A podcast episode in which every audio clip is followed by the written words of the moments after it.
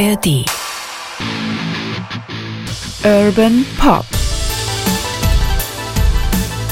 Musiktalk mit Peter Urban. Und dann gab es diese Idee, nun in Folsom Prison ein Konzert zu geben, im Gefängnis, wo die Plattenfirma erstmal gar nicht erfreut war. Willst du deine Songs über Mörder oder Verbrecher dann auch noch im Gefängnis singen? Hello, I'm Johnny Cash.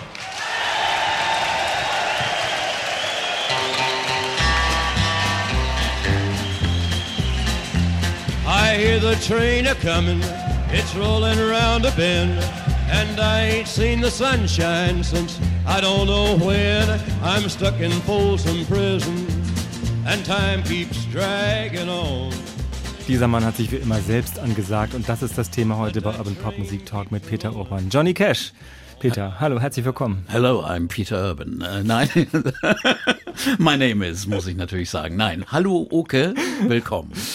Johnny Cash ist ein tolles Thema. Ich habe mich schon total darauf gefreut und ich hoffe viele andere auch, weil das ist so eine einzigartige Figur. Die hat so eine große, also so eine Größe, die eigentlich kaum jemand so hat, wie so eine Ikone und doch ein ganz, äh, ganz lebendiger Mensch mit allen Schwächen und allen äh, Tälern und Höhen in seiner Karriere, finde ich. Eine ja, also ein, ein Monument also praktisch wie so ein Denkmal, aber ein wirklich sehr, sehr lebendiges Denkmal, der nun nichts ausgelassen hat, schillernd nach allen Seiten, wo man manchmal denkt, wie geht das jetzt auf einen Zettel?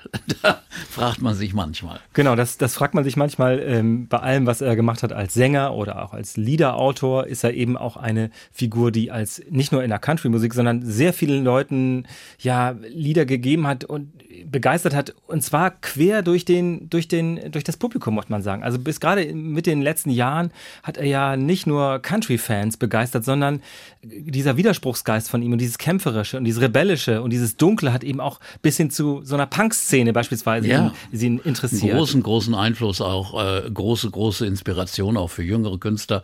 Aber das begann eigentlich schon in den 70er Jahren. Also er war damals ein bisschen überrascht, dass der Rolling Stone, diese Rockmusikzeitschrift, ein Interview mit ihm machen wollte. Aber, aber die fanden das ganz normal. Er ist ja wirklich in diesem Country-Bereich eine solche Ausnahme, weil er auch äh, sich engagiert. Er, er hat Themen bearbeitet in seinen Songs, äh, die eben äh, nicht unbedingt den Country-Klischees äh, entsprachen. Insofern äh, war er immer schon so eine Ausnahmeperson. Ausnahmestellung hat er immer gehabt. Everybody knows where you go when the sun goes down. I think you only live to see the lights uptown. I wasted my time when I would try, try, try. Cause when the lights have lost their glow, you cry, cry, cry. Soon your sugar daddies will all be gone. You wake up some cold day and find you're alone. You'll call for me, but I'm gonna tell you bye, bye, bye. When I turn around and walk away, you'll cry, cry, cry. You're gonna cry, cry, cry, and you cry alone. When everyone's forgotten and you're left on your own, you're gonna cry, cry, cry. Dylan hat gesagt, als Johnny Cash, die waren ja sehr befreundet, äh, gestorben ist, hat er gesagt, der Polarstern. Man konnte sich nach ihm ausrichten. Mhm. Das finde ich eine interessante Aussage, über die ich auch erst noch ein bisschen nachdenken muss, weil das ist natürlich was, wo man, wo man, also er hat sich quasi, man konnte sich orientieren an diesem Mann, was der gewagt hat und welche ja. Schritte er gegangen ist. Und das wollen wir heute und in der nächsten Folge ein bisschen nachzeichnen. Wir haben zwei Folgen vor über Johnny Cash, weil da auch so viel zu erzählen ist und weil es ein langes, bewegtes Leben gewesen ist.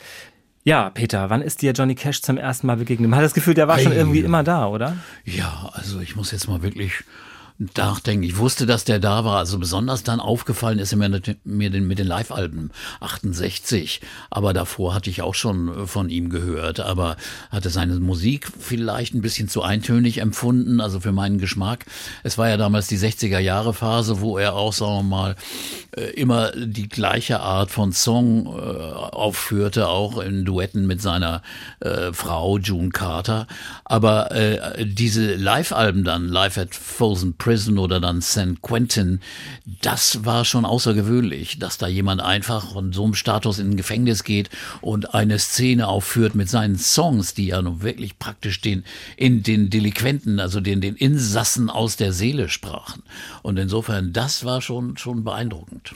Ich finde, das ist sowieso eine Fähigkeit, über die man gar nicht, ja, da kann man gar, ganz viel drüber reden, über die Fähigkeit, Songs nicht nur zu verkörpern, sondern eben auch ja zu leben. Man hat das Gefühl, er spricht diesen Menschen wirklich aus der Seele. Und dann geht es ja nicht nur über ähm, jetzt Häftlinge oder eben Gefangene in dem Sinne, also dann auch Leute, die Straftaten begangen haben, Kriminelle, sondern er hat das ja ebenso gemacht für eben, sagen wir, Fabrikarbeiter oder über Farmer, Angestellte, Landarbeiter. Er kann das genauso und hat Ja. das auch gemacht über äh, Native Americans oder eben Südstaatler oder ähm, über Christen. Er hat eine ganz große Bandbreite und er hat unglaub eine unglaubliche Glaubwürdigkeit dabei. Das ist wirklich eine Fähigkeit, oder?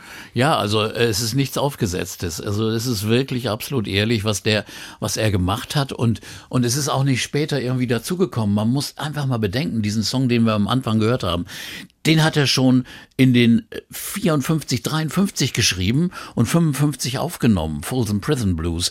Das ist nicht erst später erschienen oder besonders für dieses, für das Live-Album gemacht worden. Nein, das war ein alter, alter Song von ihm.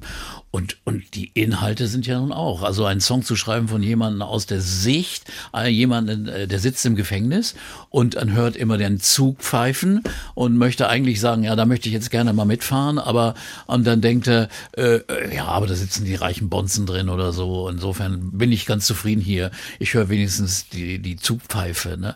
Sitze hier in Folsom Prison und äh, denke an den Zug, an die Freiheit. Aber ich weiß genau, warum ich hier sitze, denn I shot a man in Reno. Also es sind auch äh, keine leichten Täter, sondern es sind wirklich harte Brocken. Und aus Just der to Sicht, watch him die. Ja, just, just to watch him die ist, ist auch ein Motiv, meine Güte. Und äh, das aufzuschreiben schon, als das war er Soldat damals, da kommen wir ja noch zu, und da das aufzuschreiben und dann und so überzeugend zu singen, als wäre es seine, seine Person, seine Rolle. Also äh, er lässt tief blicken in vielen seiner Songs. When I was just a baby, my mama told me, son, always be a good boy, don't ever play with guns. But I shot a man in Reno just to watch him die. When I hear that whistle blowing, I hang my head and cry. The Man in Black haben wir diese erste Folge genannt und das ist natürlich auch sein The Man in Black, der, der Titel, den er sich selbst gegeben hat, so wurde er immer genannt. Da kommen wir sicher auch noch dazu. Hinweisen möchte ich eben, dass alle Folgen von Urban Pop natürlich zu finden sind in der ARD Audiothek. Johnny Cash hat diese Glaubwürdigkeit, weil er eben auch wirklich aus den Südstaaten ist. Er ist tatsächlich, er stammt wirklich aus einer Baumwollfarmerfamilie, Ja. aus wirklich, wirklich armen Verhältnissen. Arkansas, also wirklich flaches Land, und hat als Junge, als Kind auch Baumwoll pflücken müssen äh, mit, mit seinen Geschwistern. Hatte sechs Geschwister, sieben Kinder. Ja. Meine Güte. Und der Vater irgendwann äh, hat dann aufgehört, Baumwoll zu pflücken, hat dann in der Fabrik gearbeitet, aber äh, äh, eine, eine Geschichte, also die Kinder hatten wirklich es nicht so leicht. Die Mutter war eher auch die musische Figur, die also auch viel gesungen hat, viele religiöse Songs gesungen hat, die er später auch aufgenommen hat und äh, hat auch Johnnys Talent unterstützt, wollte ihm äh, Stimmunterricht geben, bis die Stimmlehrerin sagte, da war er zwölf, also äh, ich gebe dir keinen Unterricht, deine Aura oder deine, dein Talent wird höchstens gestört durch einen Unterricht, sondern du kannst dich freier entwickeln und das äh, überzeugend singen, wenn du keinen Unterricht hast, also wenn du nicht geformt wirst.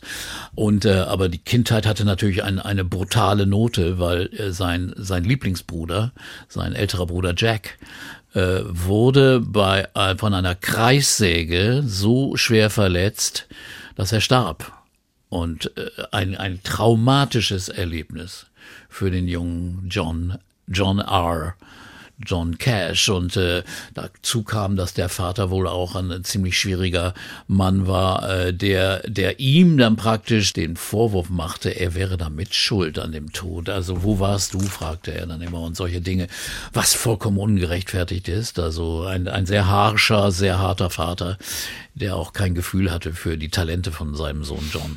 Ich finde dieses Motiv äh, der, also religiöse Motiv der Erlösung oder der mhm. Befreiung von Schuld oder so mhm. etwas, was ja, das sind Baptisten gewesen, wenn ich das richtig ja. gelesen habe. Also das ist ja sehr tief verwurzelt und sehr, sehr streng gläubig.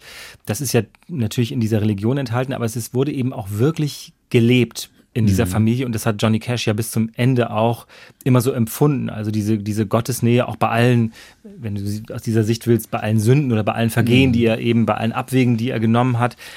Ich wollte einmal eine etwas leichtere Sache erzählen, und zwar dieses R, heißt ja wirklich John R. Cash. Das R steht übrigens für nichts. Es gibt, es gibt er heißt nicht irgendwie, weiß ich nicht, ja. Richard oder Robert oder so. Das ist nur, es ist ein Aha. R. Es ist, also heißt wirklich John R. Cash. Okay. Eigentlich, also das finde ich ein bisschen. Nannte sich aber später dann einfach Johnny. Johnny, ja. Weil es flüssiger Finde ich, fand ich irgendwie mm. lustig. Er hat dann in der Tat ähm, auch diese, diesen Ausweg, wie viele ja damals, die in dieser Zeit groß wurden, gesucht aus dieser Armut äh, rauszukommen, indem er zur Armee gegangen ist. Das war ja. ein übliches, also ein üblicher Weg. Ja, er hatte ja auch keine große schulische Ausbildung und, und äh, hätte höchstens nur Jobs, einfache Jobs machen können und ist dann zur Armee, Armee gegangen und drei Jahre äh, in, bei der Air Force gewesen und äh, in Deutschland gewesen, die meiste Zeit, glaube ich, über zwei Jahre in Landsberg am Lech. Am Lech, doch, ne? genau, ja. Und da war Funker.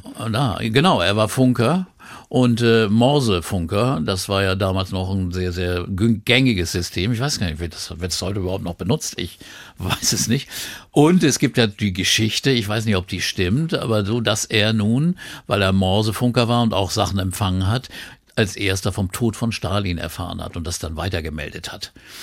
Wer weiß es schon. Ja, ich habe das auch so gelesen. Und zwar habe ich hier einen ganzen Stapel Bücher, dicke, dicke, schwere Bücher. Einmal mhm. von Robert Hilburn, seine ja. die Biografie. Das ist dann ein Journalist, der sich detailliert über, weiß ich nicht, 700, 800 Seiten mit Johnny Cash befasst mhm. hat. Es gibt aber auch eine sogenannte Autobiografie, die aber eigentlich eher eine erzählte und dann von jemand anders, Patrick Carr, aufgeschriebene Lebensgeschichte ist. Und da mhm. erzählt Johnny Cash diese Geschichte. So.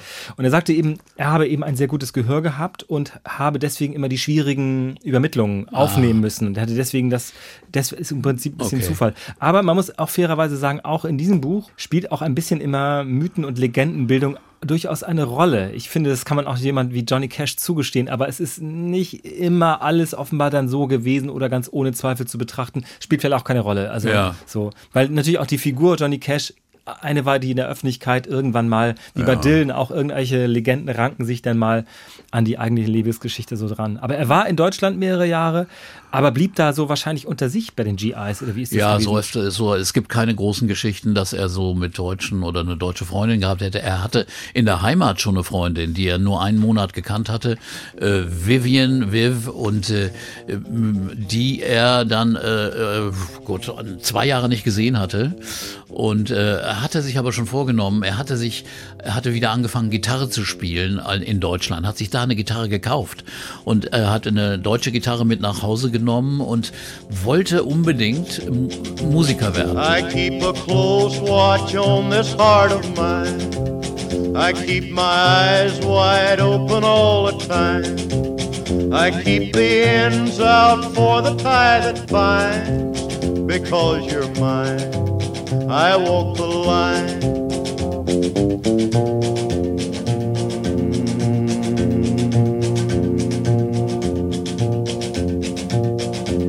I find it very, very easy to be true.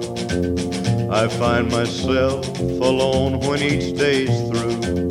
Yes, I'll admit that I'm a fool for you because you're mine. I walk the line. Also er wollte wirklich Musik zu seinem Beruf machen, wenn er nach Hause käme. Und äh, das hat er dann auch wohl äh, einfach in die Tat umgesetzt und kam dann zurück nach, nach Memphis und äh, hat dann auch schnell seine Freundin geheiratet gegen den Willen von deren Eltern, weil also Johnny hatte ja nichts. Er war einfach ein Ex-GI, der einfach nach, äh, nach Hause gekommen ist und äh, dann als Vertreter gearbeitet hat ist wohl überhaupt nicht sehr erfolgreich gewesen. er muss der schlechteste Vertreter ja. gewesen sein. Ich sagte, ich war ein schlechter Vertreter. Er muss auch in irgendeiner Fabrik nochmal zwischendurch gejobbt ja. haben, weil der natürlich einfach Geld ja. zum Leben brauchte. Ja, ne? logisch. Ne? Und die Frau, die hatte nur höhere Ansprüche und na, es war auch ein Kind da, es kam bald ein zweites. Das Kind war Roseanne. Äh, äh Roseanne Cash. Ja. Roseanne Cash, berühmte Musikerin heutzutage, großartige Singer-Songwriterin. Also das ist die, die Tochter seiner ersten Frau gewesen. Und äh, dann äh, lief er nun in Memphis äh, äh, herum. Da gab's Sun Records äh, und da äh, hat er nun Sam Phillips äh, kennengelernt ist gut. Er hat äh, äh, vor der Tür gestanden und wollte einfach mal vorsingen und vorspielen und wurde sieben oder achtmal abgewimmelt nach dem Motto, na komm mal wieder und ist dann dahin gegangen mit einem mit zwei Begleitmusikern, die eigentlich Automechaniker waren und auch dementsprechend spielten. also Bass und Gitarre waren wirklich nicht besonders gut, aber sie traten nun da auf und Sam Phillips war nun ein bisschen verwirrt, weil er sang nur Gospel-Songs. Er, er war eben auch religiös geprägt und wollte musikalisch nun auch Gospel-Songs hier vortragen und dachte, das wäre nun erfolgreich. Man muss dazu sagen, als Kind hat Johnny wohl offensichtlich ganz viel Radio gehört. Die Südstaaten-Sender, die einerseits Country, also er hat zum Beispiel die Carter Family, June Carter als Kind schon, die schon als Kind Plattenaufnahmen gemacht hat, die hat er im Radio gehört oder auch Gospel-Sender, also wo er ganz viel Gospel und religiöse Musik, äh, äh schwarze amerikanische Musik gehört hatte. Insofern, das war in, in ihm drin. In Deutschland hatte er aber zum Beispiel schon das Lied über das Gefängnis geschrieben, über Folsom Prison. Äh, Inspiration war offensichtlich ein Film, den die in der Army gesehen hatten, bei der Air Force. Ein Film über das Gefängnis, dieses berüchtigte Gefängnis in Kalifornien. Also er hatte schon auch andere Songs geschrieben. Er hatte schon als Kind Gedichte aufgeschrieben und kleine Songs gemacht. War also, glaubte aber nun mit der Gospelmusik da antreten zu müssen. Und Sam Phillips soll wohl auch so gesagt haben. Also nachher wurde das dementiert. Er hätte das gesagt. Also geh mal lieber jetzt nochmal wieder nach Hause und fang mal an, ein bisschen zu sündigen. Dann, dann kannst du, dann schreibst du vielleicht andere Songs. Und er hat gesagt, also ich kann Gospel nicht verkaufen. Also überleg dir mal was anderes. Sing mal was anderes. Und tatsächlich eines Tages hat er dann dieses Lied davor gesungen, Folsom Prison Blues oder auch Hey Porter, das war auch ein Lied über einen Zug, äh, Zugporter, also, also und äh, und das war dann überzeugend. Also er kriegte sofort einen, einen Vertrag, äh, eine Single wurde rausgebracht und die auch gleich erfolgreich war. Also das ging dann relativ schnell. Hey Porter, would you tell me the time? How much longer will it be till we cross that Mason-Dixon line? At daylight, would you tell that engineer to slow it down? Or better still, just stop the train, cause I want to look around. Hey Porter, hey Porter, what time did you say? How much longer will it be till I can see the light of day? When we hit Dixie, will you tell that engineer to ring his bell and ask everybody that ain't asleep? Sam Phillips muss man nochmal eben nachtragen. Viele ja. wissen es sicher auch, ist natürlich auch der Entdecker von Elvis Presley, der ja in Memphis nun wohnte und es gibt dann in kurzer zeitlicher Abfolge auch davon ist ja Jerry Lee Lewis auch da aufgetreten genau. und später Carl Perkins. Also es wurden, wurden diese, diese vier nacheinander ähm, entdeckt und kamen dann auch mit Plattenverträgen ins Radio und auf die ja, großen genau. Shows. Elvis Presley, Jerry Lee Lewis, Carl Perkins und eben Johnny Cash. Aber Elvis äh, hat nun auch Sam Phillips dann schnell verlassen, beziehungsweise äh, Phillips hat ihn verkauft für 40.000 Dollar. Was, ob das ein gutes Geschäft war, weiß man nicht. ich glaube nicht. 40.000 Dollar waren damals schon viel Geld, aber trotzdem, äh, der RCA hat die liebend gerne bezahlt und hatte also eine unglaubliche Karriere begleitet. Aber Elvis ge gehörte zu dieser Mannschaft, zu dieser Familie dazu. Und man traf sich auch im Studio und da gibt's ja diese legendäre Aufnahme am 4. Dezember 56 war das, wo, wo dann äh, irgendwie äh, Carl Perkins im Studio saß am Klavier, Jerry Lee Lewis und dann kam Elvis dazu und, und Johnny Cash auch, wurde kurz gerufen und sagen mal, okay, lass uns doch mal ein bisschen singen. Und dann haben die Gospels gesungen. Zwei, drei, vier Stunden lang haben die Gospels gesungen. Elvis am Klavier, Johnny und so, alle, alle waren da. Und Sam Phillips, der schlaue Hund, hat die Bandmaschinen laufen lassen und hat das alles mit aufgenommen. Das wurde irgendwann 10, 15, 20 Jahre später auch veröffentlicht als The Million Dollar Quartet, äh, was ja wohl dann auch stimmte. das stimmte, ja. My prayer, dear Lord, each day to help me do the best I can. For there is no man on heaven Blessed Jesus,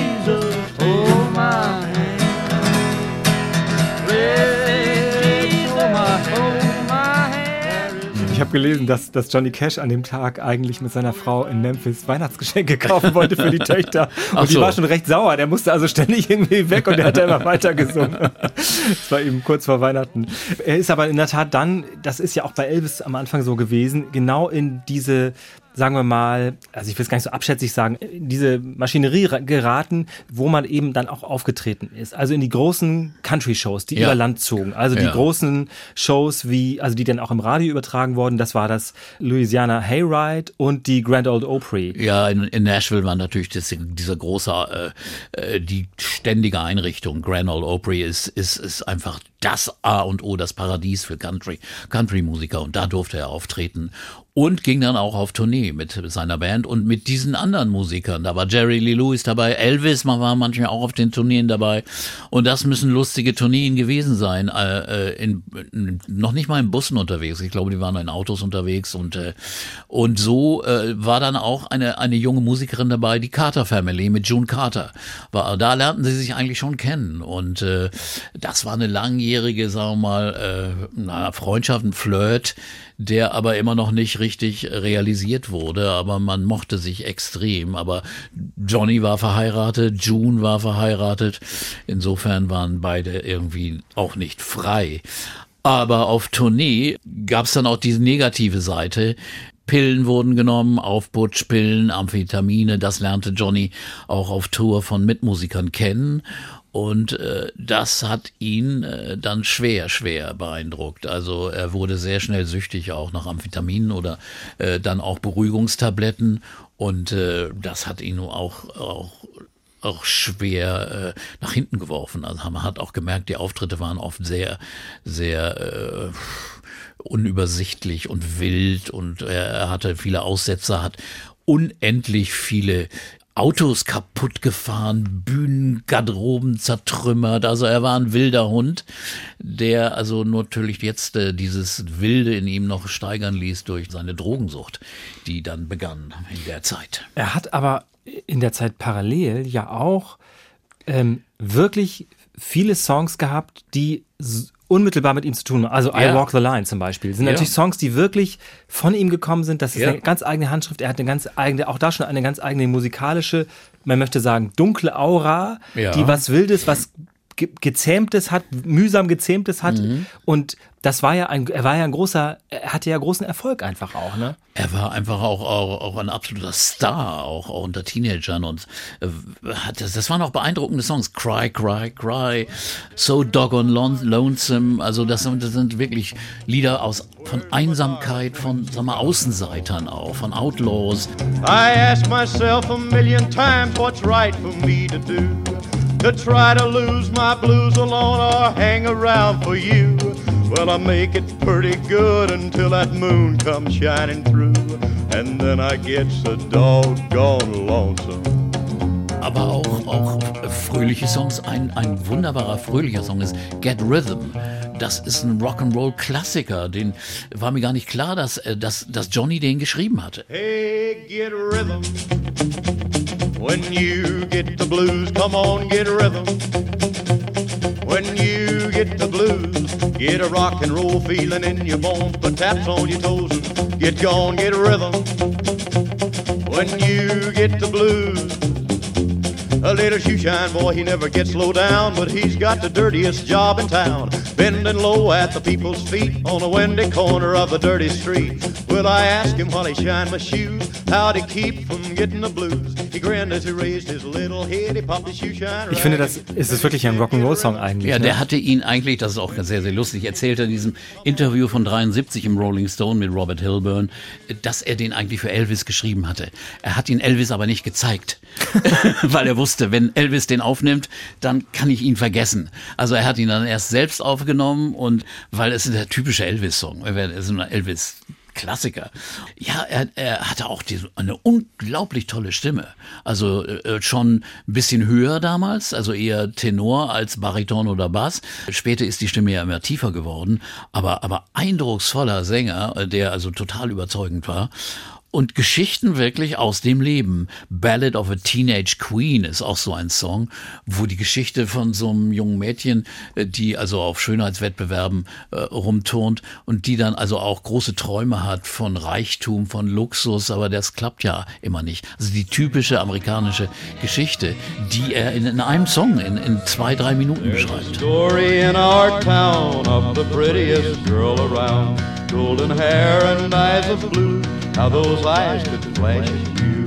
How those eyes could flash at you. Boys hung around her by the store, but she loved the boy next door who worked at the candy store. Dream on, dream on, teenage queen, prettiest girl we've ever seen. Es fällt da auf, finde ich, dass er auch wirklich diese Geschichten erzählt, die er da wahrscheinlich wahrgenommen hat und die er selbst erlebt hat. Mhm. Zum Beispiel auch das, der Song Picking Time. Da erzählt er ja davon, dass eine Familie ja. eben immer sagt, also ich, wir brauchen das und das, also müssen etwas kaufen oder anschaffen. Aber er sagt, ja, aber bald kommt die Zeit, des, wo gepflückt wird, also die Baumwolle, Baumwolle gepflückt, ja. gepflückt wird. Mhm. Und dann haben wir wieder, wenn wir das verkaufen, haben dann kommt Geld. das. Also aber auch genau. so diese, mhm. das hat ja also sogar diese religiöse Komponente, dann kommt die Zeit der Ernte, dann kommt sozusagen der Ertrag ja. für unsere ganze Mühe, die wir hier machen. My good wife and them kids of mine Gonna get new shoes come picking time. Get new shoes come picking time.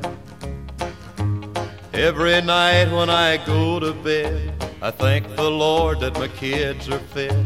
They live on beans eight days a night But I get 'em fat come picking time und einen anderen Song, da beschreibt er ein Hochwasser, was er offenbar in Arkansas in seiner Kindheit erlebt hat, wo, wo er immer die Meldung machen musste als Kind, so hoch ist das Wasser jetzt. Mhm. How high is the water, Mama? Two feet high and rising.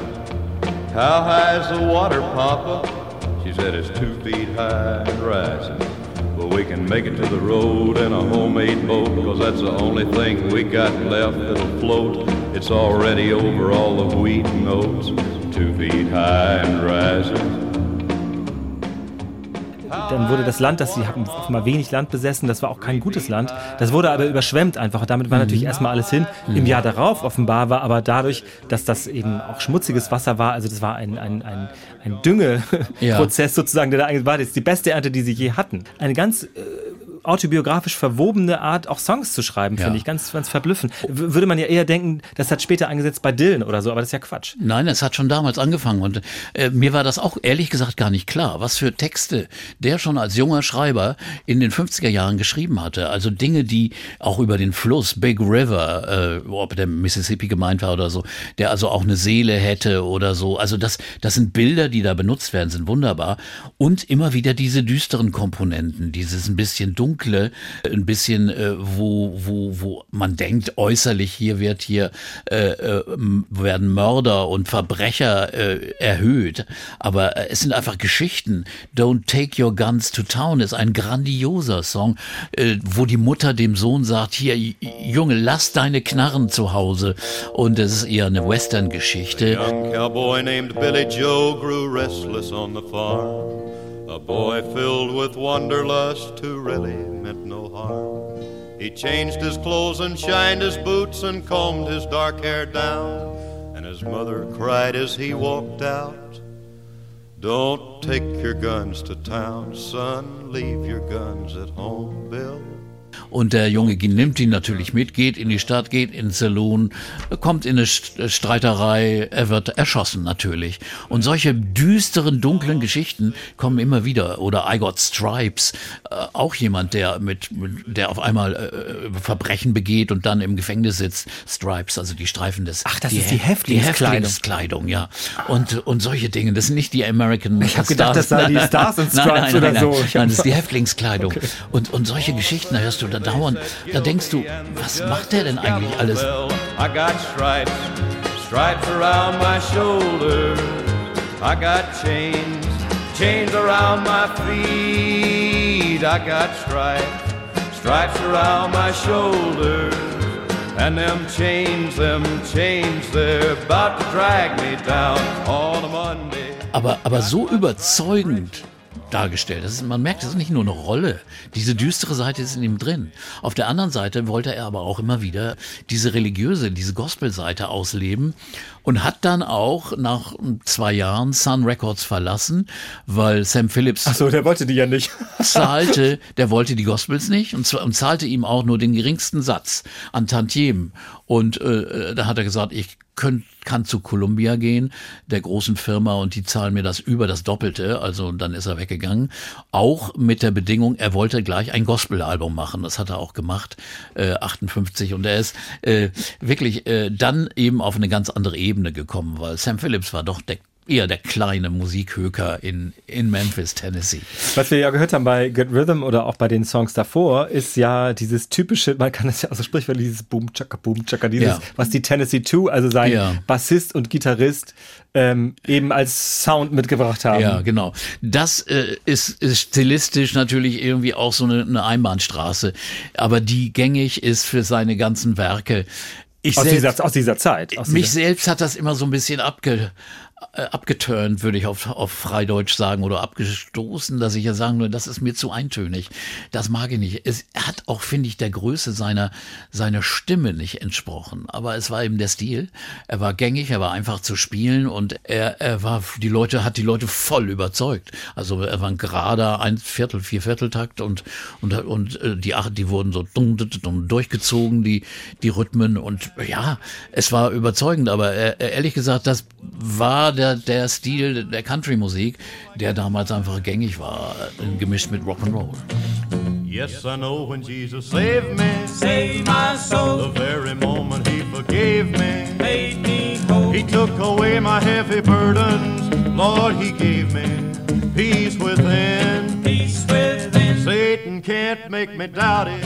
I won't doubt it. It's real and I'm finde es schön, diese, diese, dass, wir, dass wir diese gemeinsamen Wurzeln auch von, von ähm, dieser ähm, Gospelmusik und Rhythm and Blues, Rock'n'Roll und Country-Musik, das sind ja Dinge, die Johnny Cash in der Tat total verkörpert. Diese, Mhm. diese, diese, diese Verwurzelung in diesen verschiedenen Stilen, das ist äh, ganz irre. Und er hat ja später auch in seinen Fernsehsendungen ähm, ich glaube, auch aus allen Genres genommen, was ihm Spaß gemacht Ja, hat. Dazu. Das, das- war ihm im Grunde fast immer Ja, egal, ja. oder? Ja, ja, das war, kam dann später, aber, aber er, hier war er sicher offen für viele, viele Stile, aber, aber seine großen Songs und Hits waren schon sehr musikalisch begrenzt auf diesen Stil. Ich wollte, wollte fragen, äh, ich, ich weiß nicht, ob man das so einschätzen kann, aber er wirkt ja trotzdem bei allen, bei allem Erfolg, den er auch hatte, und er ist ja später auch bei diesen großen Shows immer wieder aufgetreten und war wirklich eine große Nummer.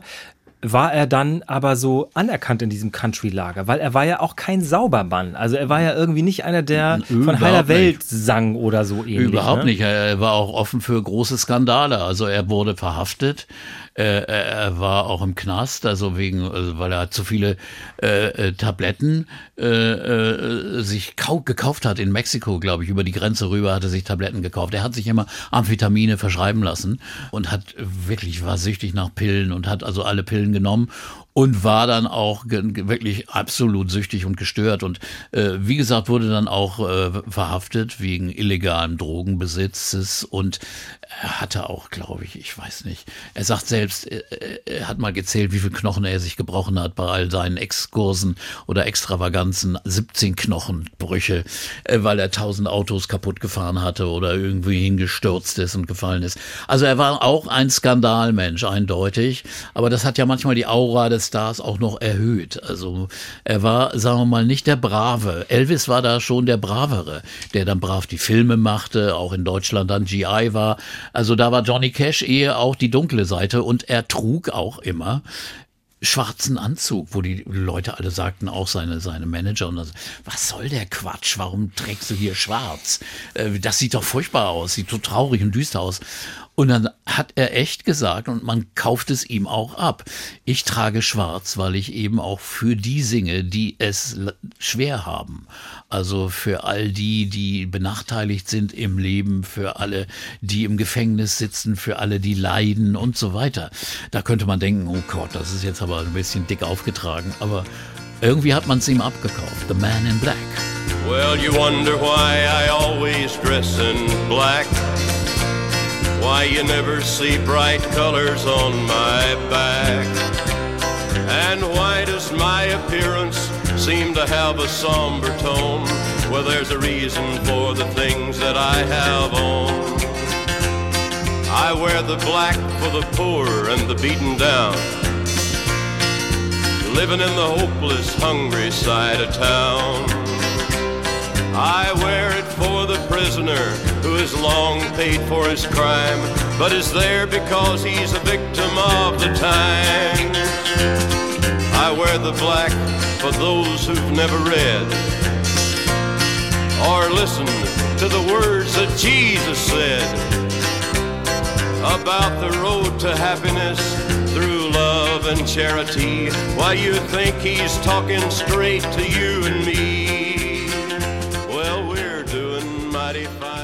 Johnny Cash war ja auch ein sehr großer Mann, also er war ja, weiß ich nicht, 1,90 oder so groß. Und er war ein, ein echter Schrank und Ja. hat die Gitarre auch irgendwie ganz komisch angefasst, finde ich zumindest. So sieht es immer aus. Er umarmt sie irgendwie anders, als er spielt sie irgendwie anders. Er, ich weiß nicht, ob er so lange Arme hat oder so, irgendwie sieht das anders aus. Er benutzt sie irgendwie. Äh, weiß ich auch nicht, wie er das macht. Es sieht auf jeden Fall anders aus als bei anderen Er hat, sie, er hat sie aber voll im Griff. Also wie er zum Beispiel, er dreht sie dann immer häufiger mal auf den Rücken und das, äh, das wirkt super souverän. Also insofern, er geht, äh, geht wunderbar mit dem Ding um, finde ich. Also, Ja, äh, ich nicht, dass das nicht könnte. Aber er ist ein Riesenschrank, das ist schon richtig.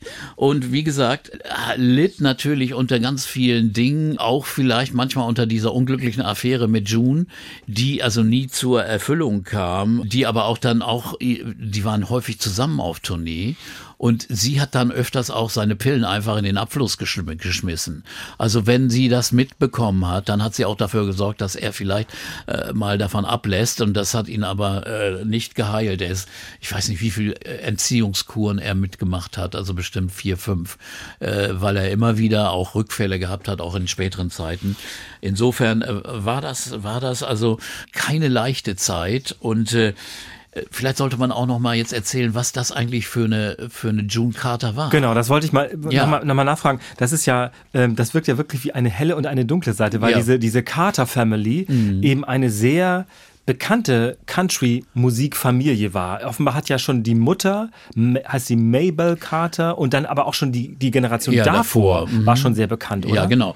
AP Carter war, also in den 20er Jahren hat er diese, diese, diese Bluegrass Country, den Begriff gab es noch gar nicht so richtig, also eine, eine, eine Folk-Gruppe gegründet, die Folk-Songs gesungen haben, Bluegrass-Songs. Sie kamen aus Virginia, aus den Bergen und die Familie ist aufgetreten, so als reisende Truppe.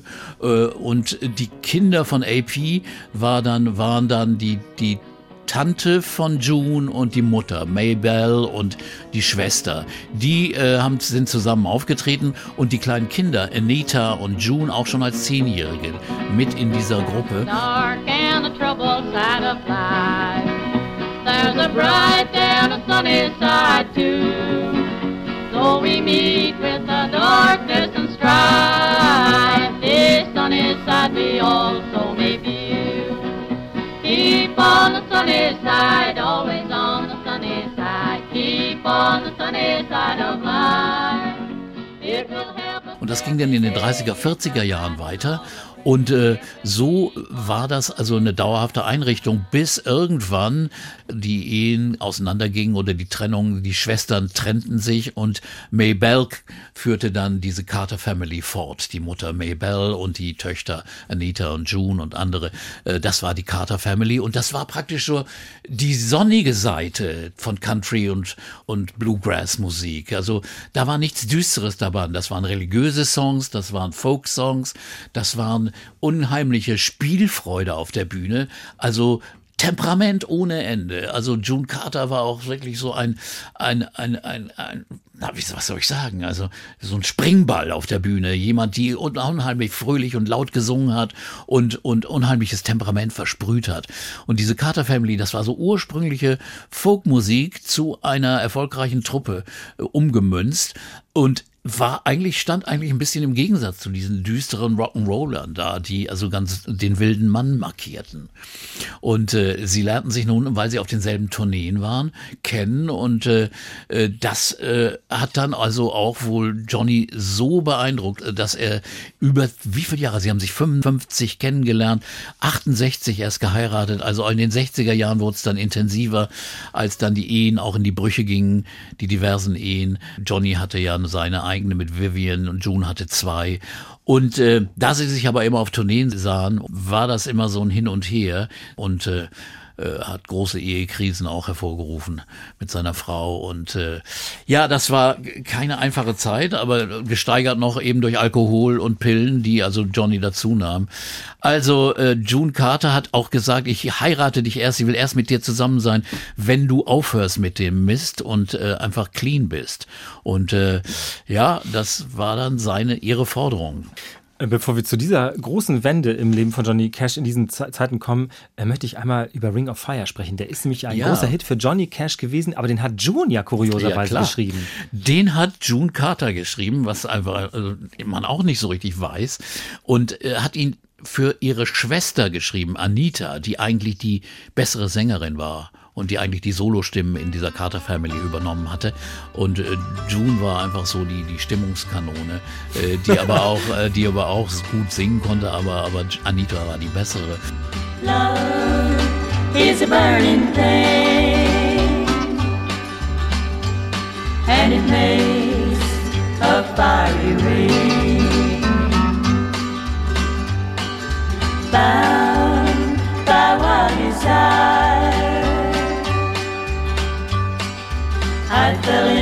into a ring of fire. I fell into a burning ring of fire. I went down, down, down, and the flames went higher. And it burns, burns, burns, the ring of fire. Und aber diesen Song hat dann auf einmal, äh, ich weiß gar nicht, wie Johnny da rankam. Hast du da? Nee, das weiß ich auch nicht. Ich weiß nur, dass er diese, diese Trompeten, er sagt also in seiner Autobiografie, wie gesagt, mit ein Ja. bisschen Vorsicht zu genießen, er habe diese Trompeten, also diese Mariachi-Trompeten Ja. geträumt. In der Nacht davor und er hat gesagt, die, wir brauchen die, weil es ja auch recht ungewöhnlich ist. Aber das gibt natürlich diesen tollen Song, Ja. die echte Würze. Wir hören das vielleicht mal gerade.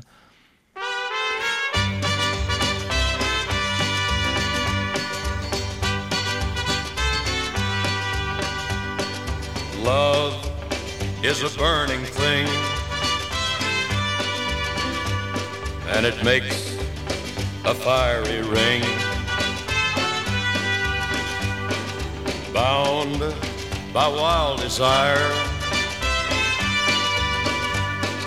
I fell into a ring of fire. I fell into a burning ring of fire. Ja, es Ja. ist ein Klassiker. Also Chaka. Chaka Boom ist aber auch dabei wieder. Ja, aber er hat ein bisschen Hall auf der Stimme, Ja, so. also wunderbar. Aber und die Trompeten einfach was so eine grandiose Idee, wenn er davon geträumt hat. Ja, offenbar, er sagt es so. Also, Aber, aber ein toller Song, ohne Zweifel.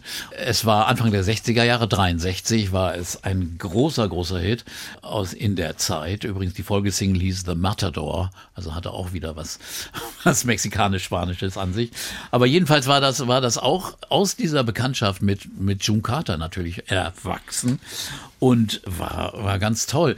Und das Irre ist, dass trotz dieser wilden Zeit, sagt äh, Johnny Cash, hat im Interview und auch später gesagt, er hat sich in dieser Zeit manchmal nicht genug um seine Musik gekümmert, weil er zu sehr beschäftigt war mit seinen, mit seinen Drogengeschichten, mit seiner äh, nicht erfüllten Liebe zu June und anderen Sachen, mit seinem Druck und seiner, seinen äh, Aufgaben, die er in der Familie nicht erfüllen konnte, dass er sich, zu wenig äh, und war, hat auch dann später geäußert, er war oft nicht zufrieden mit der Art und Weise, wie seine Musik arrangiert worden ist und produziert worden ist. Äh, das, da gab es große Auseinandersetzungen, denn es wurden immer mehr Geigen äh, seinen Musik, seinen Songs zugefügt oder oder Background-Chöre.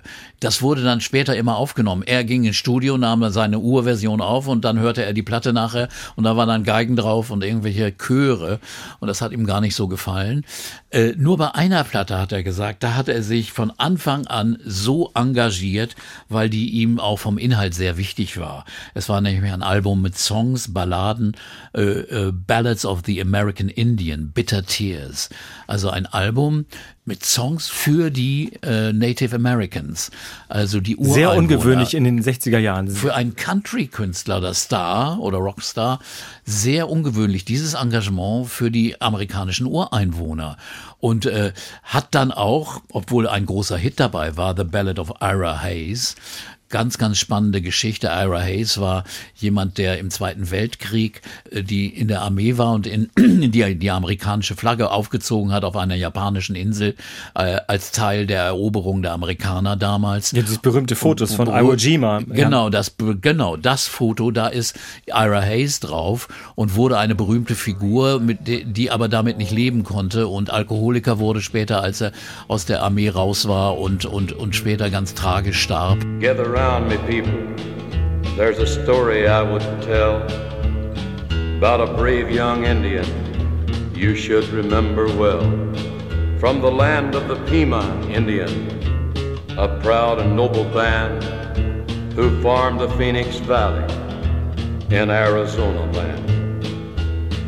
Down their ditches a thousand years, the waters grew Ira's people's crops, till the white man stole their water rights and the sparkling water stopped. Now Ira's folks were hungry, and their land grew crops of weeds. When war came, Ira volunteered.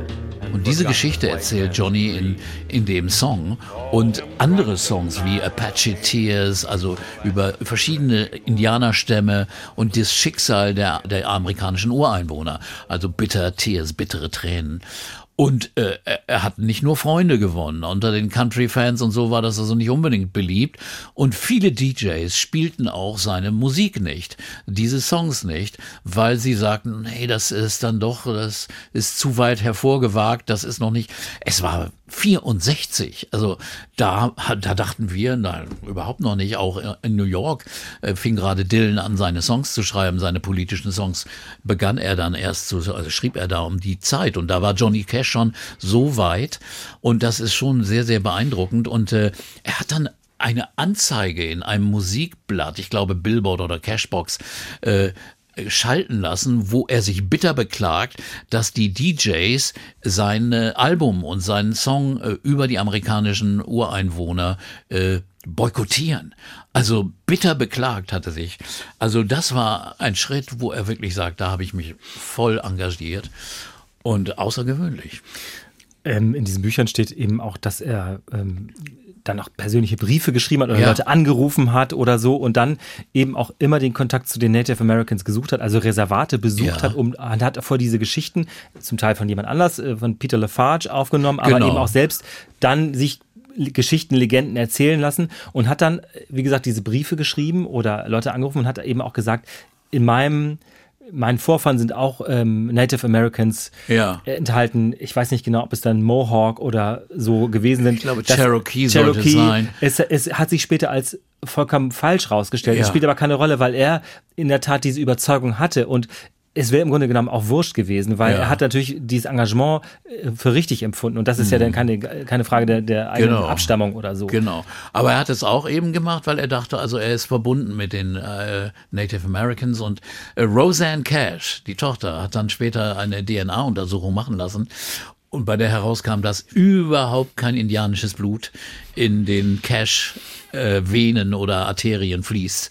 Insofern, aber trotzdem ist das Engagement, das Engagement ist ehrenwert, äh, ja. extrem lobenswert. Und äh, also ehrlich gesagt, ist auch eine Geschichte, die ich vor der Beschäftigung mit dieser Materie nicht wusste.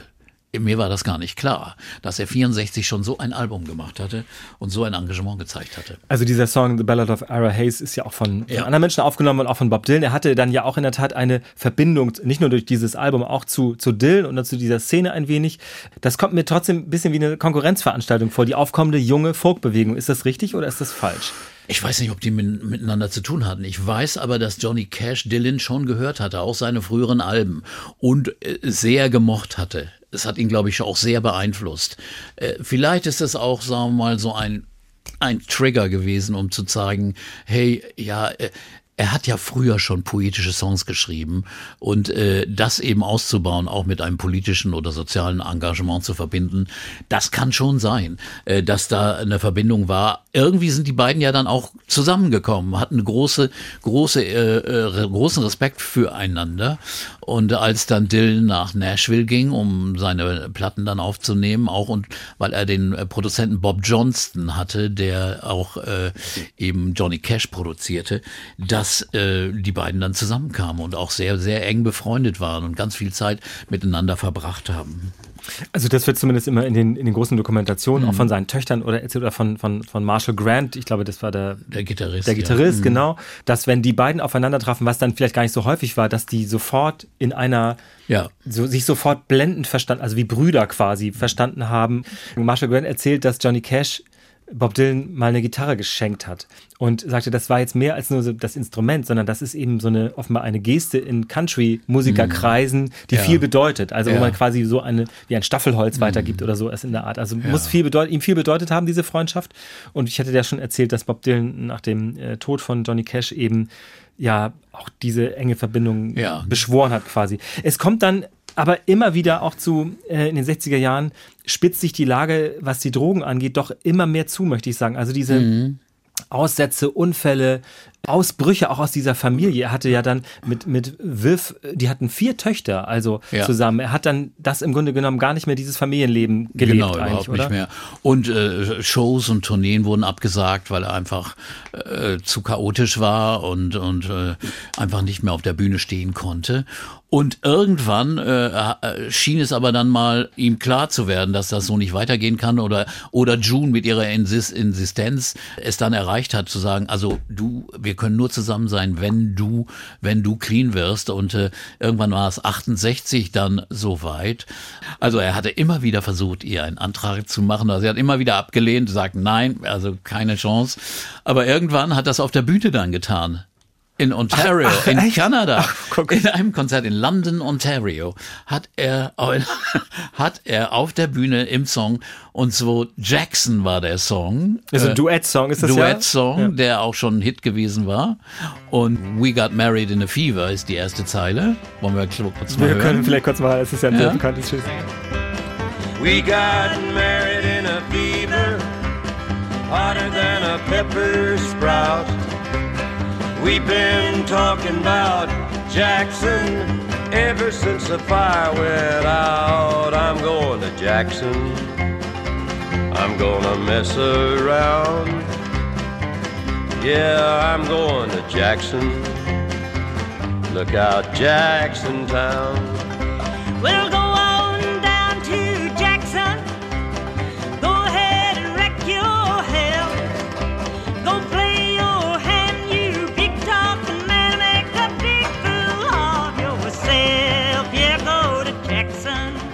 Mitten im Song hat er gesagt, unterbrochen und dann hat er, hat er immer wieder gefragt, willst du mich heiraten, willst du mich und dann hat sie endlich Ja gesagt und äh, den Song zum Ende gebracht und äh, das war 68 und, und kurz danach äh, gab es dann diese Aufnahme in Folsom Prison, wo sie dann auch auftrat. Also und, und John, Johnny Cash war clean. Er hatte War sich quasi clean, so ja. weit von den Genau. Pillen befreit. Das ja, ist genau. ein wichtiges, wichtiges Ding. Auch mit Entzugsaktionen und, und er war in Entzugskliniken und hat das dann auch geschafft.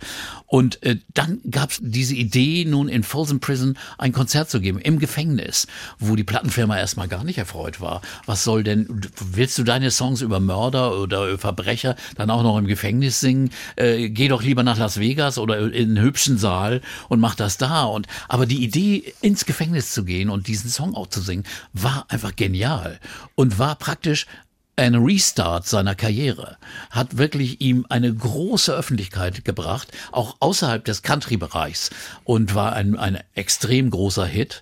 Auch die, die Single-Version von Frozen Prison Blues 68 und wie gesagt, die, die Ehe äh, war ja dann schon geschlossen mit, mit June und äh, die waren dann also äh, 69 folgte dann ein weiteres Gefängnisalbum, St. Quentin, diesmal auch mit Fernsehaufzeichnung, also noch eine weitere Verbreitung und hat praktisch sein, seine Karriere wiederbelebt. Hello, I'm Johnny Cash.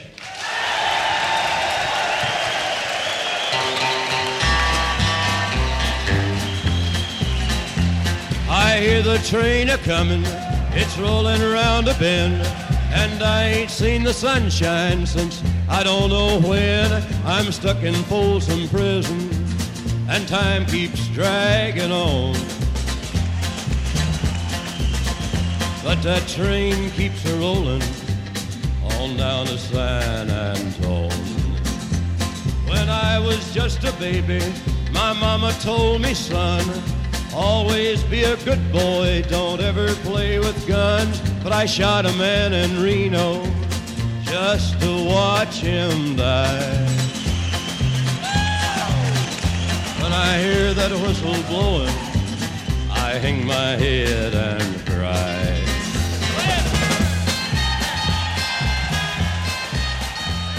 Dieser Auftritt ist von einem Fotografen begleitet worden und Menschen, die dabei waren, haben da auch viel darüber erzählt. Es ist eine, ich glaube, sie sind vormittags aufgetreten. Es muss ein ganz düsterer Tag gewesen sein. Man sieht wirklich, na, ich will nicht sagen ängstlich, aber auf jeden Fall sind sie nicht gerade bester Stimmung, als sie da reingehen, weil das auch so eine, so eine beklemmende Atmosphäre gewesen Ja. sein muss. Und dann haben natürlich auch die, die Häftlinge, gerade beim Folsom Prison Blues, an Stellen geklatscht oder äh, applaudiert oder reagiert darauf, die man nicht so erwarten würde beim normalen Ja, aber das hat Johnny aber auch provoziert, indem er also I shot a man in Reno. Großer Jubel. Also die Leute konnten das genau nachvollziehen.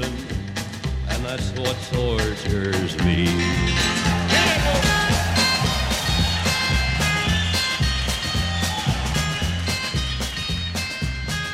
Aber auch ein bisschen so bewusst äh, äh, mit Pause gesungen, damit dann die Reaktion kommen konnte. Also das war schon ganz, ganz, ganz, ganz clever. Und die, die, wir haben es ja gerade schon gehört, die, die Aufnahme mit, also June Carter ist ja auch dabei und sie singt zum Beispiel Jackson, dieses, dieses Duett. Ja. Und ähm, eben auch in der Absicht, er wollte ein bisschen Leichtigkeit. Ich meine, sie ist eine hübsche Frau gewesen. Sie haben ein Ja. bisschen Leichtigkeit reingebracht, ein bisschen was Spielerisches, ein bisschen was Flirtiges sozusagen, wenn du so Genau. willst, etwas da reingebracht. Hey, will you sing a song with me? I'd be very pleased to sing a song Sure with look you. and nice. Thank you. I'm glad to be back in Folsom. Well, I like to. I like to watch you talk. I'm talking with my mouth. It's way up here. We got married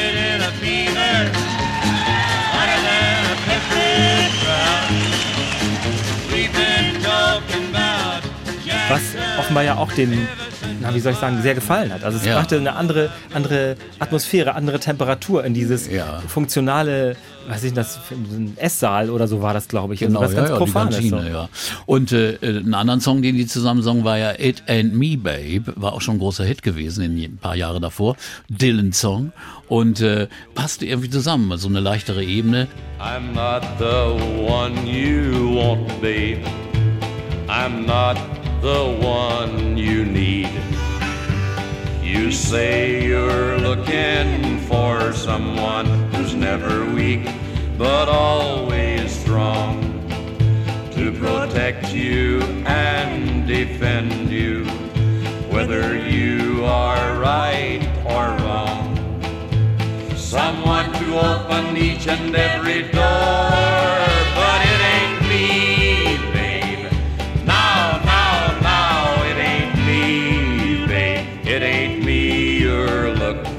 Und äh, was wir aber äh, nicht übergehen sollten, ist, dass er auch seine Heilung von den Pillen oder von der Sucht oft mit religiösen Erweckungserlebnissen erklärt hat. Er hätte nun also auch eine Botschaft bekommen, einfach einen anderen Weg zu gehen. Er ist ja später auch bei so großen Erweckungsveranstaltungen, Ja. also so Zeltkirchen, sagt man in Deutschland, so bei von, von Billy Graham und so aufgetreten. Genau. Aber er schreibt in seiner, oder äh, sagen wir mal, er lässt aufschreiben in seiner Autobiografie, dass er quasi wirklich ein Erweckungserlebnis hatte. Er war eben auch sehr abgemagert, offenbar. Er muss mit den Nerven total runter gewesen sein, kurz bevor er eben von den Pillen wegkam. Mhm. Und er sei in eine Höhle geklettert, die sogenannte Nickerjack-Höhle und habe also sterben wollen. Ja. Ob das dann so stimmt, Robert Hilburn zweifelt das ja an in der, Auto, in der Biografie, weil er sagt, die war schon unter Wasser zu dem Zeitpunkt. Es spielt im Grunde keine Ja. Rolle. Es geht immer auch um Erlösung und eben eine Kehrtwende im Leben und auch, und das finde ich bei allem, was man daran vielleicht auch nicht versteht als Deutscher oder nicht als Südstaatenamerikaner eben, wenn man vielleicht nüchtern protestantischer ist, also ich zumindest, ist eben der Impuls kommt dann doch, wenn man sich eben na, in diesem festen Glauben auf das Gute besinnt. Also Ja. diese Kehrtwende so vollzieht mit dieser göttlichen Kraft offenbar. Das Er ist hat ja das- sein Ding so Ja, gewesen. er hat es dann später also auch also mit, mit June äh, zum Beispiel ausgeweitet zu in, in, in Reisen auf Reisen nach Israel. Öfters ist er dort gewohnt worden, hat auch Filme aufgenommen dort und äh, auch äh, in Zusammenarbeit mit seinem Freund Billy Graham, dem großen Baptistenprediger, hat er dann auch ganz viele solche äh, Veranstaltungen mitgeformt und hat dann immer eine große Rolle gespielt. Aber wir dürfen nicht vergessen, dass er wie gesagt, damals wirklich seine Karriere neu belebt hat. Und auch durch diese Beziehung auch zu Bob Dylan, zum Beispiel auf Nashville Skyline singen sie ein wunderschönes Duett mit Girl from North Country, wo er, wo er dann auch mal zeigt, was für ein sensibler, warmer, ruhiger Balladensänger er ist. Das vergisst man ja oft. It curls and falls all down her breast. See for me that her hair's hanging down. That's the way I remember her best. If you go when the snowflakes fall, when the rivers freeze. Also wie gesagt, er zeigt, dass ein wunderbarer Balladensänger sein kann. Und Dylan äh, hat ihn überredet, auch die Liner Notes zu schreiben, also die, die, die, was man hinten auf Platten draufschrieb, gab es mal einen Plattentext. Und das stammt von Johnny Cash und ist ein Gedicht. Es wurde prämiert, später mit dem Grammy ausgezeichnet für die besten Liner Notes. Und wenn man das liest, ich habe mir das besorgt, man kann das recherchieren und auf bobdylan.com äh, ist zum Beispiel, sind die abgedruckt. Ein so schönes, bilderreiches Gedicht, das das Wirken und die Arbeit und den Zauber von Bob Dylan charakterisiert von seinem Freund. Also beeindruckendst ist das wirklich. Es ist ein, ein, ein Kunstwerk, äh, dieses Gedicht. Äh, sollte man sich unbedingt durchlesen. Übrigens noch der Hinweis äh, für die Musikliste, die wir ja immer dazufügen. Diesmal bei 81 Alben konnte ich nicht äh, alle Alben aufführen, sondern habe einfach so eine Liste von wichtigen Songs aufgeführt und dann die späteren Alben, zu denen wir dann bald kommen, auch in der nächsten Folge. Aber bei dieser Fülle von Masse von Aufnahmen geht das nun gar nicht so. Aber wie gesagt, äh, dann gibt es wirklich eine weitere Wiederbelebung äh, seiner Karriere durch die Fernsehshow. Da hatte Johnny Cash offenbar recht freie Hand, Leute einzuladen, die er interessant fand oder die er spannend fand, also musikalisch. Bob Dylan, enger Freund später oder zu der Zeit schon, der war da. Neil Young war da, Joni Ja, Mitchell war ja. da. Es war Ray neun- Charles, unglaublich. Die Show lief von 69, Mai 69 die erste bis, bis 71 und absolut ungewöhnlich für amerikanische Fernsehshows. Es gab ja die berühmten Shows, Tom Jones hatte seine Show und andere. Und, aber er durfte die Gäste al alleine einladen. Er hatte auch immer sein normales Programm, die Carter Family dabei, die Statler Brothers. Also er ließ sich nicht in dieses Klischee der amerikanischen Fernsehshow reinziehen. Und wie gesagt, man kann das auch auf YouTube sehen. Seine Duette mit Joni Mitchell begeisternd, wie zart und liebevoll er singt im Duett mit Joni, die damals ja äh, 23 war, noch ziemlich am Anfang stand. Also es ist so beeindruckend und zeigt, welche Größe er auch als Sänger hatte. Ein, ein beeindruckender Sänger. Also der also wirklich auch seine Gäste äh, her- hervorhebt, auch zeigt und ehrt und Respekt zeigt und nicht sich selbst nur in den Mittelpunkt stellen will. Und übrigens eine sehr entspannte, lustige Persönlichkeit auch bei den lustigeren Songs hat. Äh, denn äh, es gab ja einen ganz lustigen Song, äh, der auf St. Quentin dann aufgenommen worden war, äh, The Boy Named Sue, der auch ein Riesenhit wurde. Ein Song, den Shel Silver, Silverstein äh, geschrieben hatte, der die Dr. Hook Hits komponiert hatte, ein, ein amerikanischer Singer-Songwriter, der, der sehr, sehr lustige, komische und witzige Songs komponiert hat. Und diese Geschichte ist ja auch einmalig. Da wird ein Junge Sue genannt und äh, will seinen Vater verfolgen, jagt seinen Vater, der diese, diese Namensgebung also wenn der verschuldet Junge hat. ihm einen Mädchennamen bekommen hat. Genau, muss man- ne? ja. Und er will dann den Vater erschießen und dann sagt der Vater, nun halt mal an, ich habe es deswegen gemacht, damit du das wirst, was du jetzt wirst und so weiter. Aber eine sehr lustige, schöne Geschichte. Wie gesagt, solche Sachen äh, war eine andere Seite auch von Johnny. Ein sehr, sehr trockener, guter Humor. Well, my daddy left home when I was three, and he didn't leave much to Ma and me. Just this old guitar and an empty bottle of booze. Now, I don't blame him because he run and hid, but the meanest thing that he ever did was before he left, he went and named me Sue. Well, he must have thought that it was quite a joke, and it got a lot of laughs from a lots of folks. Seems I had to fight my whole life through. Some gal would giggle and I'd get red, and some guy'd laugh and I'd bust his head. I'll tell you, life ain't easy for a boy named Sue. Aber auf der anderen Seite ein thinking I grew up brillanter, just got a hard ernsthafter Sänger. Und äh, darf man wirklich gar nicht unterschätzen bei allen seinen Country-Hits. Er hat wirklich eine, einen Haufen von großartigen Songs geschrieben, die dürfen wir wirklich nicht vergessen. Zum Beispiel einen, der, der 1970 herauskam, What is Truth? Ein Lied über die Suche von Jugendlichen nach der Wahrheit und den, und den oft sehr, sehr äh, respektlosen Reaktionen der Erwachsenen darauf. The old man turned off the radio, said, Where did all of the old songs go? Kids sure play funny music these days. They play it in the strangest ways. Said it looks to me like they've all gone wild. Und dieses Motto dieses Songs ist eigentlich, lass die Jugend wirklich mal ihre Wahrheit finden. Sie haben eine andere Wahrheit, als wir kennen, als Ältere, sondern sie suchen ihre neue Wahrheit. Ein ganz, ganz tiefblickender äh, philosophischer Text. Dann hat er Folgendes getan. Auch in seiner Fernsehshow hat er einen der größten Songschreiber der Zeit äh, gefeatured, äh, entdeckt eigentlich, Chris Christopherson. Das ist nämlich Sunday Morning Coming Down war der erste Hit, den er von, für ihn, von ihm aufnahm. Wunderbare Songs hat dieser Christopherson geschrieben. Well, I woke up Sunday morning with no way to hold my head that didn't hurt. And the beer I had for breakfast wasn't bad, so I had one more for dessert. Then I fumbled in my closet through my clothes and found my cleanest dirty shirt. Then I wash my face and comb my hair and stumble down the stairs to meet the day.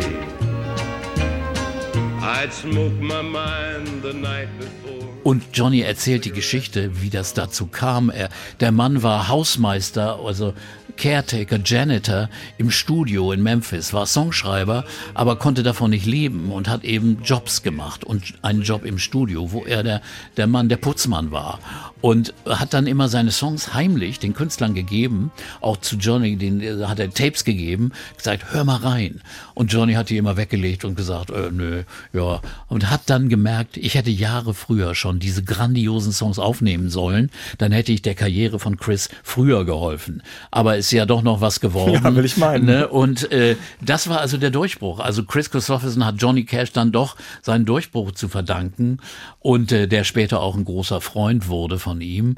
Und wie gesagt, dann gab's äh, 71 diesen Song Man in Black oder auch ein Vietnam-Song, der, der auch, sagen wir mal, schon anfängt kritisch damit umzugehen oder einen tollen Song Oni 1972, wo er die Geschichte erzählt eines Arbeiters, der 40 Jahre gearbeitet hat in einer Fabrik, in einer Firma und dann äh, an seinen letzten Tag kommt und dann sein Chef, der ihn immer drangsaliert hatte, äh, ein kleines Abschiedsgeschenk gibt.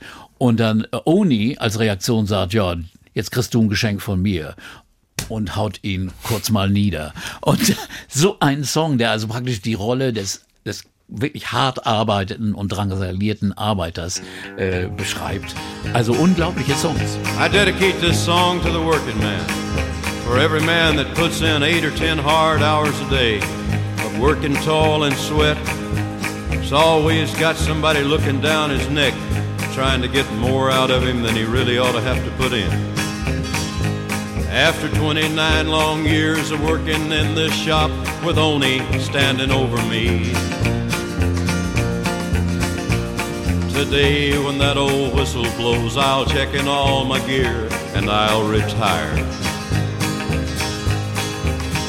The superintendent just dropped by and said they'd planned. Bei dem äh, Vietnam-Song fällt mir ein, dass Johnny Cash auch aufgetreten ist für Ja. GIs, für Armeesoldaten, die eben in Vietnam stationiert oder kurz bevor sie nach Vietnam Mhm. kamen und auch immer gefragt wurde, also von Nixon offenbar, Präsident Nixon gebeten wurde, das zu tun und auch öfter mal im Weißen Haus zu Gast war, das ist ja nur als berühmter Mann auch so gewesen, aber immer gesagt hat, ich mache das ja nicht, weil ich auf irgendeiner Seite stehe. Ich stehe auf der Seite derer, die dort als Soldaten Ja. hingehen. Genau. Und das war eben immer auch sehr glaubwürdig. Also Ja. eben auch wie auf der Seite der Farmarbeiter oder der Seite der Fabrikarbeiter oder so. Das war eben, das, das ließ er sich auch nicht nehmen. Das ließ er sich auch nicht reinquatschen. Also er ließ sich in dem Sinne nicht instrumentalisieren, obwohl er ja wirklich nachher ein sehr etablierter, erfolgreicher Künstler war. Er hat aber Kontakt und Freundschaft eigentlich mit allen amerikanischen Präsidenten gehabt, was ihm dann auch manchmal den Ruf gebracht hat, er stände nun auf der reaktionären konservativ- konservativen Seite. Also er war im Weißen Haus bei Nixon, aber auch bei allen anderen, bei, Je bei Carter natürlich, der auch noch ein entf- entfernter Verwandter seiner Frau war. Ach, was? So, ja, Ach so, Carter. ja, Carter, oh Gott. Insofern, Ja, selbst inso- kommen können. Ja, und äh, jedenfalls, äh, äh, deswegen wurde er auch oft auch von uns hier in Deutschland oder so gesehen, ach, der gehört doch zu der reaktionären Seite. Was nicht stimmte. Er war einfach ein Mann des Volkes, der eben also Respekt zeigte den Repräsentanten des Volkes. Man muss dann doch aber sagen, dass äh, auch in den 70er Jahren, er hat sich dann ja auch für verschiedene andere Dinge noch engagiert. Ich habe ja schon erzählt von diesen großen Erweckungsveranstaltungen, also christliche Ja. ähm, große Veranstaltungen, viele Gospel-Songs und so weiter. Er trat dann auch in, in Fernsehserien auf. Ich erinnere mich an eine Columbo-Folge, wo Ja. er den, den Schurken spielt. Ja. Auch in Black, glaube ich, in, in, also ganz wie immer als Johnny Cash, aber er spielt da eine andere Rolle, nicht sich selbst. Aber er ist dann schon Establishment in dieser Showbiz-Geschichte drin. Er versagt schon. ein bisschen auch in dieser Rolle und wird auch ein bisschen, ähm, na sagen wir mal, es gerinnt ein bisschen zum Klischee, Johnny Cash zu sein, Ja. oder? Oder ist ja, es wird auch später? dadurch, dass, dass er eine Show hat, die zum Beispiel in Las Vegas sehr erfolgreich ist, die immer noch seinen Charakter zeigte. Also nicht, nicht unbedingt nur glatter Las Vegas Entertainment-Stoff war, sondern aber auch, auch schon echter Johnny Cash-Stoff war. Aber er gehörte schon äh, auch, auch zu dieser, wo man dachte, ach, kommt jetzt noch was Neues von Johnny Cash, weiß man nicht. Denn er hat selbst gesagt, um seine Platten kümmerte er nicht sich so richtig und die wurden ja, wie ich vorhin schon beschrieb, etwas äh, äh, sehr glatt und oberflächlich produziert Also es wurde auch für ihn geschrieben. Dann, wurde oder? auch teilweise geschrieben für ihn oder arrangiert und produziert. Also er, er war einfach ein Entertainment-Star und äh, war aber dann wieder auch rückfällig geworden, äh, war wieder, hatte wieder zu Tabletten und Alkohol gegriffen und äh, ist also wirklich ein, ein jemand gewesen, der nicht unbedingt wieder, sagen wir mal, in der fortschrittlichen Abteilung äh, zu finden war. Ich habe hier eine Anekdote, die ich unbedingt erzählen muss. Es gibt diesen Song One Piece at a Time. Der handelt davon, der Song, dass ein Arbeiter in einer Autofabrik arbeitet und immer wieder jeden Tag sich ein Einzelteil des Autos mit nach Hause nimmt und sich über 20 Jahre nun ein Auto zusammenraubt aus der Firma. Well, I left Kentucky back in 49 and went to Detroit working on assembly line. The first year they had me putting wheels on Cadillacs. Every day I'd watch them beauties roll by and sometimes I'd hang my head and cry. Cause I always wanted me one that was long and black. One day I devised myself a plan that should be the envy of most any man. I'd sneak it out of there in a lunchbox in my hand. Now, getting caught meant getting fired, but I figured I'd have it all by the time I retired. I'd have me a car worth at least a hundred grand. I'd get it one piece at a time, and it wouldn't cost me a dime. You'd know it's me when I come through your town. Er arbeitet bei Cadillac und er sieht nicht ein, warum er bei General Motors, warum er äh, denn überhaupt nun da schuften soll und er hat selbst kein Auto. Und so baut, also diese Lieder, die Songgeschichte ist so, er baut sich das Auto zusammen und nach 20 Jahren hat er nun sein Traumauto, One Piece at a Time. Und es gibt eine deutsche Version dieses Songs von Gunther Gabriel und da muss man gleich äh, äh, alle Vorurteile fallen lassen, weil die ist wirklich wunderbar. Die beschreibt in deutschen Worten also genau diese Geschichte extrem gut übersetzt. Und in der Zeit hat auch äh, Gabriel einige wirklich glaubwürdige, gute Coverversionen von Johnny Cash aufgenommen. Und in der Zeit ist er mit einem Bekannten von mir, einem Gitarristen, Mickey Wolf. Mickey Wolf ist einer der besten Country-Gitarristen diesseits und jenseits des Atlantiks. Ein Mann, der auch in Amerika oh, für offene Münder sorgt, der unglaublich toll spielt und der damals noch relativ jung war. Der ist mit Gabriel nach Nashville gefahren und die Plattenfirma hatte ein Essen mit Johnny Cash verabredet, ausgerechnet an seinem, an Johnnys Geburtstag. Und so kam Mickey Wolf, damals äh, Mitte oder Anfang 20, kam Mickey Wolf äh, nach Nashville in äh, Hendersonville, heißt äh, das große Haus. Das ist ein Vorort von Im Nashville. Vorort von ja. Nashville. Und da saßen sie nun. äh, Johnny Cash, June Carter, Roseanne Cash, äh, Kenny Rogers und andere am Tisch und Mickey Wolf, Gabriel auch, der sich ein bisschen daneben benahm, aber Mickey Wolf schüchtern saß da und Johnny erzählte und die aßen und tranken und nachher wurde ein Foto gemacht im Garten. Und das Lustige war, die hatten in, auf ihrem Rasen eine Vorrichtung, dass auf Knopfdruck eine Mauer, eine Steinmauer hochgefahren wurde, eine Attrappe, weil davor stellte man sich, die Fotos sahen besser aus, wenn man vor dieser Mauer stand. Auf Knopfdruck ging dieses Ding hoch und dann standen sie, stehen sie da, aber es gibt dieses Foto, und da stehen sie davor, 1980, vor dieser hochgefahrenen Mauer, die dann wieder eingefahren wurde. Und dann äh, durfte sich Mickey auch auf ein anderes Geburtstagsgeschenk setzen, nämlich ein Cadillac. Ein Millionär hatte Johnny Cash genau den Cadillac aus dem Song One Piece at a Time, der nur drei Türen hatte, wo Sachen schief zusammengebaut waren. Den hat er nachbauen lassen, wie der Song es vorschrieb. Und der wurde übergeben und Mickey, äh, gibt's auch ein Foto, durfte sich auf diese, äh, auf den Kühler setzen. Also ein grandioses Erlebnis, das er mir jetzt nochmal erzählt hat. Und äh, erzählt dann weiter, dass ja nach dem Essen verließ Johnny die Veranstaltung, äh, ging zum Flughafen und flog nach Texas, um mit seinem Freund und Kumpel Waylon Jennings den Abend noch zu genießen. Also äh, June blieb da und äh, aber Johnny ging zu seinen Freunden und da wurde nun also wahrscheinlich auch kräftig gebechert. Und äh, Waylon Jennings war ja ein guter Kumpel von ihm, auch jemand, der sehr stark mit Alkohol und anderen Problemen zu kämpfen hatte. Aber das war der zweite Teil des Geburtstags. Sch schräge, schräge Geschichte. Ja. Buried me in that great tomb that knows no sound. But I am still around. I'll always be around, around, and around, and around,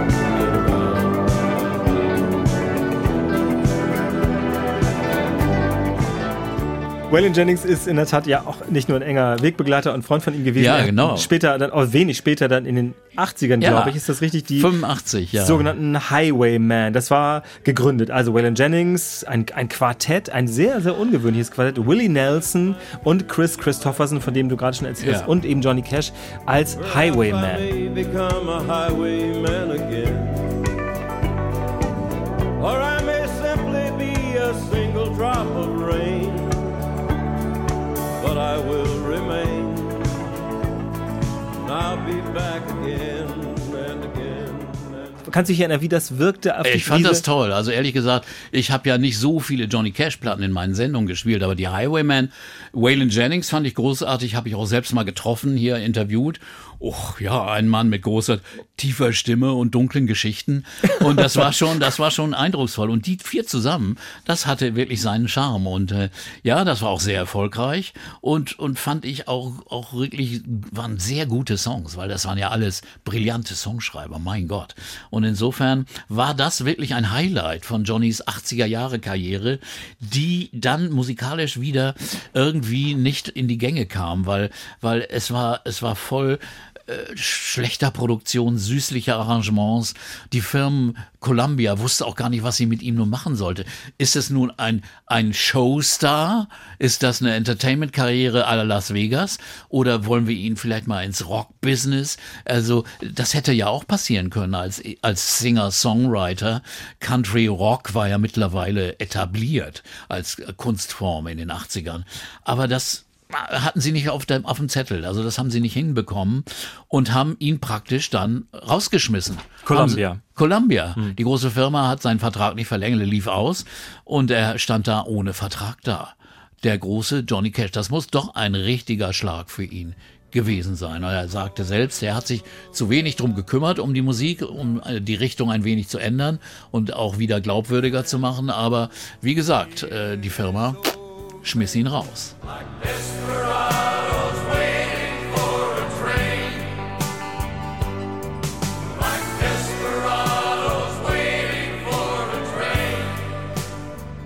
Die Geschichte von Johnny Cash ist immer eine Geschichte von äh, Auf und Ab, aber das große Auf, das äh, ist das Comeback mit dem, gemeinsam mit dem Produzenten Rick Rubin. Das Ja. ist ja ein Kapitel, das quasi auch wirklich Musikgeschichte geschrieben hat und ein Vorbild ist für viele, viele andere.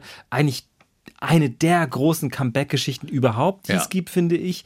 Über die wollen wir in der nächsten Folge reden. Wir haben heute gesprochen über ja, den Man in Black, von seinen Anfängen, von seiner Herkunft bis hin eben zu doch Schwierigkeiten in den 80er Jahren. Eine überragende Person, ein, ein Mensch, der ja aber trotzdem nach einigen Jahren trotzdem wie ein Monolith auch dasteht und auch ein bisschen als ein Mann von gestern war in den 80er Jahren. Dass man sich total getäuscht hatte, das sehen wir ja dann in der nächsten Folge. Ja, genau so ist es. Und das machen wir. Dann erstmal vielen Dank bis jetzt Ja. und für heute. Danke, Ja. Peter. Ja. An old cowboy went riding out one dark and windy day. Up on a ridge he rested as he went along his way.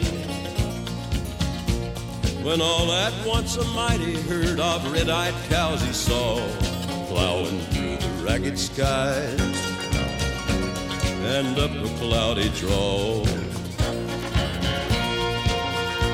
Their brands were still on fire and their hooves were made of steel.